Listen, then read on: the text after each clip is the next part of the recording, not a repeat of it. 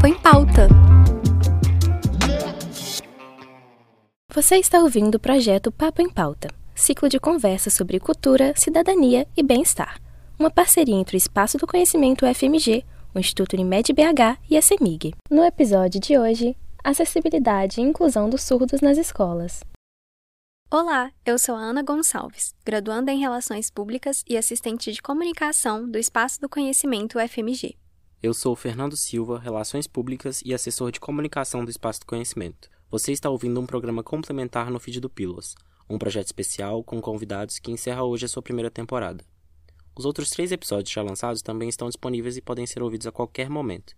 Acesse e descubra mais sobre ódios contemporâneos, turismo literário e perspectivas de estudos universitários em outro país. Um pequeno aviso: todas as conversas dessa temporada já possuem sua respectiva transcrição. Para consultar, basta clicar no link disponível na descrição do episódio. O meio escolar se mostra como uma importante instância de aprendizado, socialização e interação com a alteridade. No entanto, quando barreiras atitudinais colocam em risco o caráter construtivo da experiência escolar, esses espaços podem contribuir diretamente para a perpetuação da exclusão social de pessoas com deficiência. Para falar sobre as possibilidades plurais de acesso à educação de qualidade, o Papo em Pauta de hoje dá as boas-vindas a Dinalva Andrade, atriz e intérprete de Libras. Eu sou uma mulher branca, de 1,70m, tenho os cabelos cacheados abaixo dos ombros, é, estou vestindo uma blusa preta com o símbolo de acessibilidade em Libras e uma calça preta. Eu sou graduada em teatro pela Universidade Federal de Minas Gerais e fiz alguns cursos de especialização na área de acessibilidade e inclusão, tradução e interpretação de Libras, educação especial e inclusiva, ensino à distância e tenho mestrado em linguística pela UFMG e agora estou cursando doutorado em estudos de linguagens no Cefet. A língua brasileira de sinais fez com que Dinalva se encantasse por uma nova maneira de se comunicar com o corpo e de ampliar a acessibilidade para pessoas com deficiência.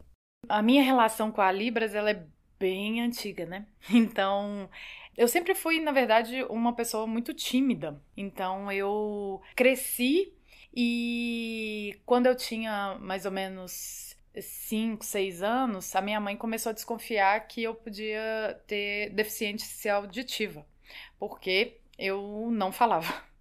E, e aí ela começou a pesquisar sobre isso, é, me levou é, para fazer várias consultas e acabou descobrindo que eu era tímida e que eu não falava porque todo mundo falava por mim, para que, que eu ia falar, né? Economizava e não, não falava muito.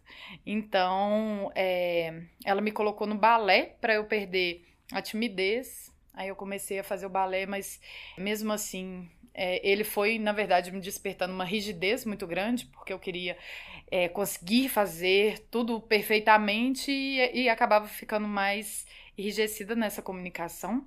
E quando eu fiz 13 anos, eu pedi para os meus pais me colocarem é, num curso de teatro. E aí, quando eu comecei a fazer o curso de teatro, eu comecei a me soltar mais e acabei me apaixonando pela área e fui fazer a graduação em teatro. Nunca mais parei de, de trabalhar com teatro. Mas é, eu sempre tive dificuldade é, de falar.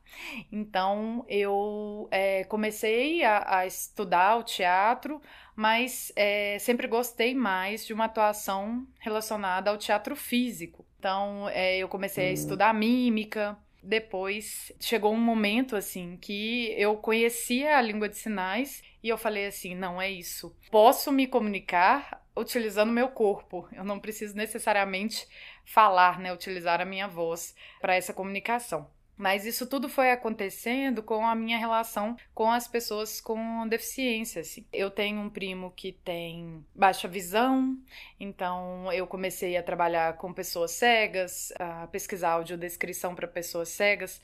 Muito por, por essa necessidade dentro da, da minha uhum. família. Eu também comecei a trabalhar como professora da rede pública e, é, como professora, os alunos com deficiência chegavam e eu não sabia o que fazer. Então, eu comecei a pesquisar sobre acessibilidade muito por necessidade de conseguir é, oferecer uma aula que conseguisse abranger todos os alunos, né? Já que eu fazia, é, comecei a estudar teatro, licenciatura em teatro e fui para a escola para dar aula. E é através desses processos, assim, né, de pesquisa e acessibilidade, comecei a estudar a Libras, é, fui me apaixonando pela Libras também, porque essa possibilidade de me comunicar através do corpo é, me encantou muito.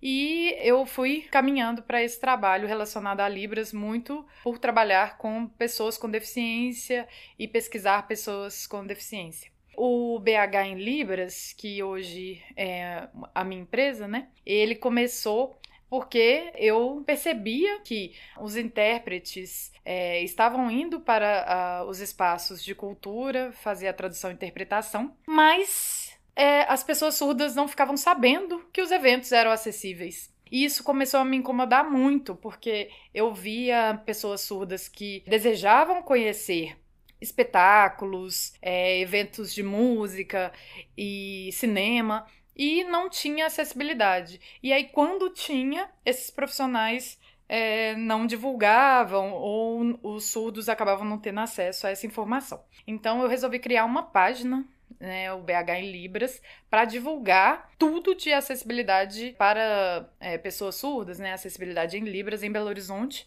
E aí começou com esse projeto e depois é, eu entendi que tinha necessidade de ampliar isso, né? Então eu comecei a oferecer cursos de teatro para pessoas surdas, depois comecei a oferecer cursos de teatro para tradutores e intérpretes de Libras também. Depois isso foi aumentando, né, para cursos de, de cinema, de atuação para cinema, cursos é, de palhaçaria. Então, é através de outras parcerias com diversos espaços, por exemplo, essa página, né, foi crescendo e hoje a gente oferece, além de cursos, o serviço de tradução e interpretação para eventos. Segundo dados de 2022 da Pesquisa Nacional de Amostra de Domicílios Contínua, realizada pelo Instituto Brasileiro de Geografia e Estatística, IBGE, a população com deficiência no Brasil foi estimada em 18,6 milhões de pessoas a partir de 2 anos de idade, o que corresponde a 8,9% da população brasileira desse grupo etário. A pesquisa também apontou que no terceiro trimestre de 2022, apenas 25,6% das pessoas com deficiência tinham concluído pelo menos o ensino médio, enquanto 57,3% das pessoas sem deficiência completaram esse nível de instrução.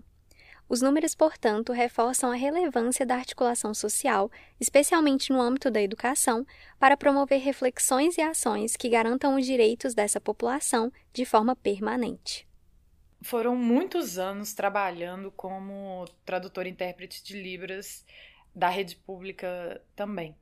E é, nesse convívio diário, assim, eu percebo que tem uma, uma barreira muito grande é, relacionada né, à acessibilidade comunicacional, né, a, a, que tem essa falta da língua de sinais né, presente na escola.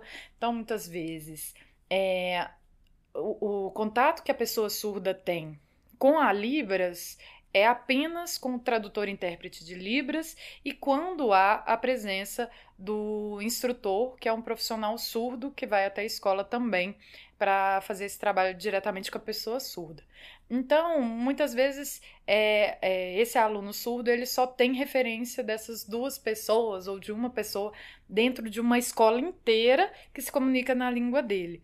Então, isso é uma barreira muito grande. É, a, as relações é, de amizade, por exemplo, é, são dificultadas por isso. Então, é, muitas vezes, uh, o convívio da pessoa surda fica limitado a alguns colegas que têm uma empatia, uma sensibilidade maior, ou realmente os profissionais que trabalham diretamente com ele. A acessibilidade atitudinal também é, é um, um, uma barreira. Muitas vezes esses é, professores é, não conseguem também, ah, muitas vezes por causa do sistema que eles estão inseridos, é, adaptar os materiais para a pessoa surda, criar materiais é, que possam é, se relacionar com, com a pessoa surda. Então, é, muitas vezes, o aluno surdo está dentro da escola inclusiva, há um processo, às vezes, do relacionado ao instrutor, que é esse profissional surdo, de ensinar a Libras para os colegas. Às vezes, em algumas escolas, esse processo se dá de uma forma muito interessante. Os colegas aprendem o básico de Libras conseguem se comunicar um pouco com, a, com as pessoas surdas, mas muitas vezes é, os, os profissionais da educação que estão ali dentro daquele contexto escolar não é, dão conta assim de dessa adaptação dos materiais realmente e de um ensino diferenciado que é necessário. Então, quando a gente pensa que a pessoa surda ela tem uma outra língua, ela também vai ter uma forma de percepção do mundo diferenciada. Então, essa percepção, ela precisa ser levada em conta. Então, quando um professor de história, por exemplo, chega na sala de aula e ele ministra a aula dele toda contando a história é, da humanidade e ele é, trabalha simplesmente baseado na fala, não com relação a imagens, por exemplo, fica muito difícil para a pessoa surda entender é, e relacionar é, é, todos esses conceitos que são explicados. E assim vai em tudo. Por exemplo, geografia também, que é uma disciplina muito visual. Então, se o professor não consegue disponibilizar esses materiais visuais é, durante a, a sua explicação, fica difícil é, da pessoa surda compreender né, os conceitos. Então, é necessário um pensamento diferenciado quando você recebe uma pessoa surda é, dentro da sala de aula. Assim. Então, os professores e a comunidade escolar precisa se é, adaptar pensando nessa relação é, da língua de sinais com a visualidade, com esses materiais, né? Para que a pessoa surda realmente consiga fazer as atividades de uma forma é, como qualquer outro aluno daquela sala. Então, isso ainda é uma barreira. Assim. Muitos profissionais da educação também vêm de uma aprendizagem né, e de uma tradição de educação onde não é, se tinha esse convívio com pessoas com deficiência. Então, eles é, também não sabem como se relacionar, como é, adaptar esses materiais. Então, ainda é uma barreira, mas que eu acredito que, como é, temos jovens se formando hoje, novos concursos se abrindo é, para profissionais da educação, que essas novas pessoas que têm entrado na, nas escolas, que elas é que vão puxar esse novo rumo aí e, e com uma maior sensibilidade para adaptação desses conteúdos e criação de, de materiais é, para pessoas surdas e pessoas com deficiência, porque é, hoje a disciplina de é, acessibilidade, disciplina de Libras, está incluída dentro da, dos cursos né, de, relacionados à educação, a licenciaturas, pedagogia, fonoaudiologia. Então, é, eu acredito nessa maior sensibilização dos, de, dessa é, nova geração né, de profissionais da educação. É, mas que nesse momento a gente ainda enfrenta muitas barreiras mesmo com relação à inclusão e à acessibilidade nas escolas. Em relação à atuação no mercado de trabalho, a PNAD Contínua 2022 indica que a taxa de participação na força de trabalho das pessoas sem deficiência foi de 66,4%, enquanto entre pessoas com deficiência foi de 29,2%. Os números são díspares mesmo entre os indivíduos com nível superior, registrando uma taxa de participação de 54,7% para pessoas com deficiência e de 84,2% para as pessoas sem deficiência. O mundo profissional é, estava, né, até pouco tempo, extremamente fechado para pessoas com deficiência, pessoas surdas. Então, é, essas pessoas estavam excluídas desse mercado. Então, recentemente, as empresas são obrigadas né, a contratar é, uma quantidade de pessoas, dependendo da quantidade de funcionários, eles têm um número de pessoas com deficiência a contratar.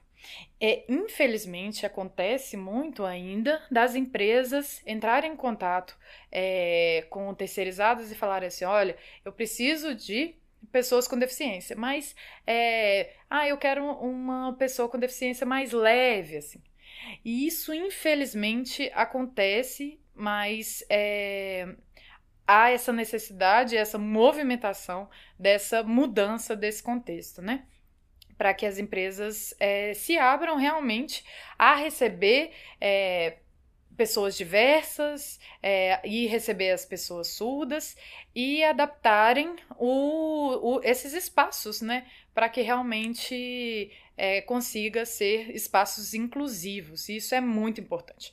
Mas, através dessa obrigatoriedade, é, eu vejo que há uma mudança grande, assim. Então, hoje, muitas vezes as pessoas, é, há, um, há, uns anos atrás, né, uma comparação, assim, há uns anos atrás, quando chegava, por exemplo, uma pessoa surda numa empresa, muitas vezes todo mundo falava assim, nossa, eu não sei comunicar com ela, eu não sei a língua de sinais, e ficava por isso mesmo. E todo mundo se comunicava através da escrita, dava um jeito de, de ir escrevendo e, e e a comunicação funcionava assim.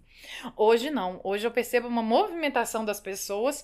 Ah, chegou uma pessoa surda para trabalhar comigo. Vou procurar um curso de Libras. E muitas dessas empresas também têm procurado é, o BH em Libras para fazer a formação dos funcionários, para que todos também saibam o básico de Libras para se comunicar com aquela pessoa surda. E esse movimento da empresa é mais interessante ainda, né? De oferecer para os funcionários a possibilidade de aprender a língua de sinais para interação com esses colegas ali dentro mesmo. Então, é, eu percebo que há uma, uma mudança, assim, devagar, mas a gente tem conseguido quebrar essas barreiras. E, por exemplo, falando de arte para pessoas surdas, é, tem se aberto assim muitas possibilidades também, porque hoje as leis de incentivo à cultura também é, questionam isso, né? Que a, a, a, equipe profissional dos projetos de cultura também sejam pessoas diversas. Então, é, os grupos é, teatrais é, tem procurado também é, pessoas surdas e pessoas com deficiência é, para participar desses projetos culturais também. Isso é muito importante. Quando eu comecei a trabalhar é, com acessibilidade é, no teatro, é, eu ficava observando assim que muitas vezes tinha uma rampa de acesso para a entrada no espaço teatral, né, na, na plateia, mas não tinha uma rampa de acesso para subida dessa pessoa com deficiência, por exemplo, no palco. E, e isso me fazia refletir como que é, a pessoa com deficiência ela pode estar no, no, no, público, mas ela não pode se apresentar. Então, essa barreira é, era absurda para mim, assim, e hoje eu percebo que há essa mudança também dessa perspectiva, assim. Então, é, os espaços que não têm, por exemplo, essa rampa de acesso para o palco, hoje já estão sendo questionados e estão refletindo como colocar essa rampa de acesso para as é, por exemplo, né, para a pessoa cadeirante subir até o palco. E as pessoas surdas também, é, eu ficava pensando assim, gente, mas é, eu ofereço, por exemplo, cursos de formação é, de atores surdos, mas é, essas pessoas surdas não estão nos palcos também, não estão ocupando os palcos da cidade. E hoje nós temos essas pessoas surdas ocupando muitos espaços assim.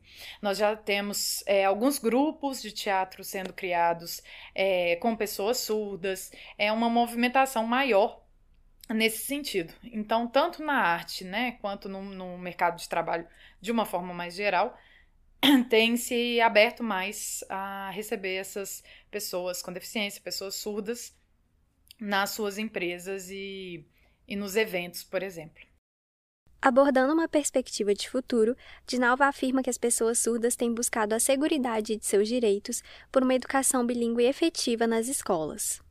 Hoje nós temos a educação inclusiva, que é um processo é, ainda complicado, assim, por causa dessas barreiras, tanto na comunicação quanto na adaptação dos conteúdos né, escolares e que muitas vezes causa a defasagem é, de aprendizado da pessoa surda dentro da escola.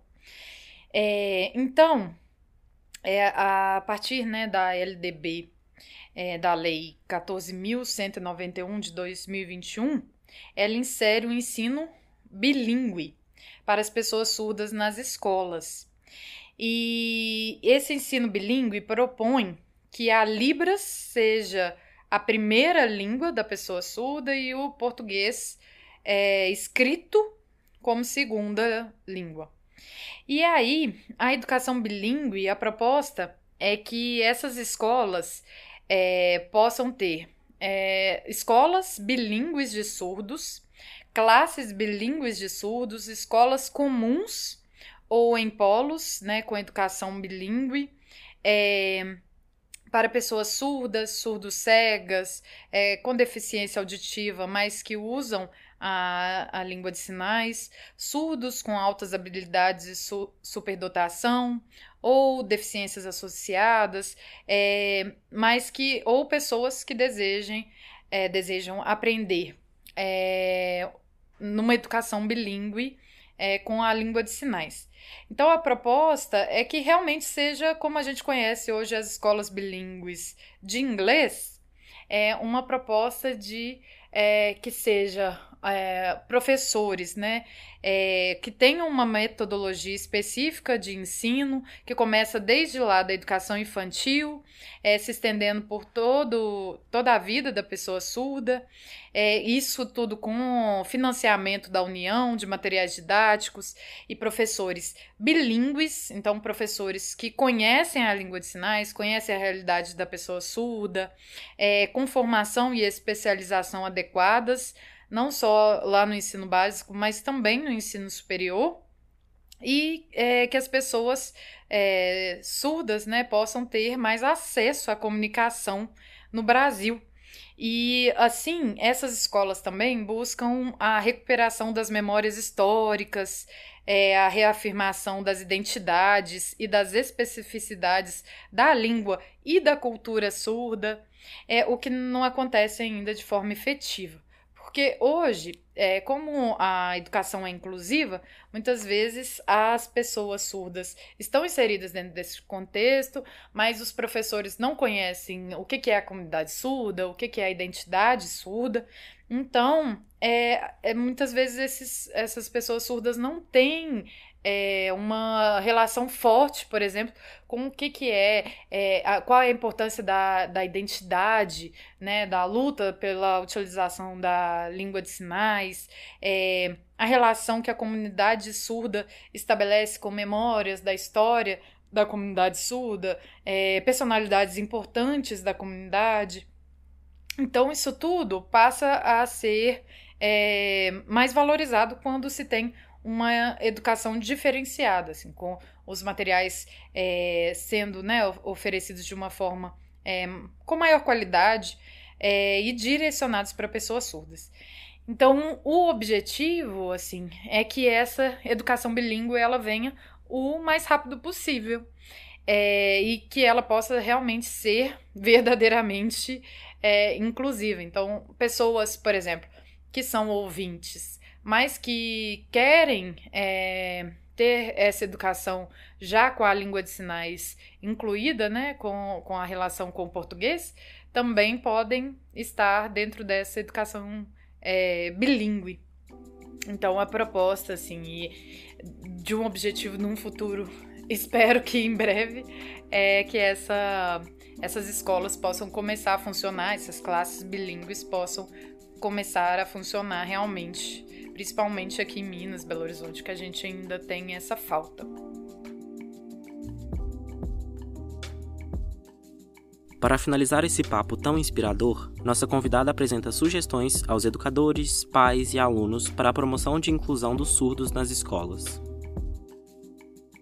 Que as pessoas procurem né, aprender um pouco sobre é, a língua de sinais para comunicar com as pessoas surdas, que elas é, possam também entender um pouco dessa história dos surdos, desse contexto da comunidade surda, é, da identidade das pessoas surdas, para é, realmente incentivar essa inclusão dentro das escolas por meio da comunicação né, com a língua de sinais, mas também é, promovendo essa inclusão por meio de é, criação de materiais que sejam acessíveis a todas as pessoas ali da turma, né? Que, que é, cada vez mais, né, as pessoas, é, os pais, os alunos, os educadores, é, se, se sintam realmente incentivados, né, a procurar a aprender um pouco desse contexto dos surdos para trazer essa melhor inclusão deles nas escolas. Sigam então a minha plataforma que é o Instagram BH em Libras. Lá é, eu coloco vídeos né, ensinando um pouco de Libras, além de é, postar sempre essas ofertas de cursos, oficinas e em diversas áreas que tenha essa acessibilidade em Libras e eventos é, acessíveis também. Então é, é um lugar bacana para ficar é, sabendo dessas informações sobre acessibilidade em Libras. Muito obrigada. Estabelecidos pela Organização das Nações Unidas, os Objetivos de Desenvolvimento Sustentável, ODS, visam um compromisso social, natural e econômico com o futuro na Agenda 2030. Temáticas relacionadas ao melhor aproveitamento de pessoas surdas enquanto estudantes se vinculam ao ODS 4, Educação de Qualidade, que visa garantir a igualdade de acesso a todos os níveis de educação e formação profissional. A primeira temporada do Papo em Pauta chega ao fim. Não deixe de conferir todos os episódios disponíveis no feed do Pílulas e acompanhe o Espaço do Conhecimento em todas as redes sociais.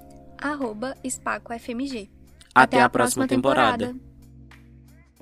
Este episódio foi escrito e apresentado por Ana Gonçalves e Fernando Silva. Os trabalhos de áudio foram feitos por Sara Lima e Fernando Silva.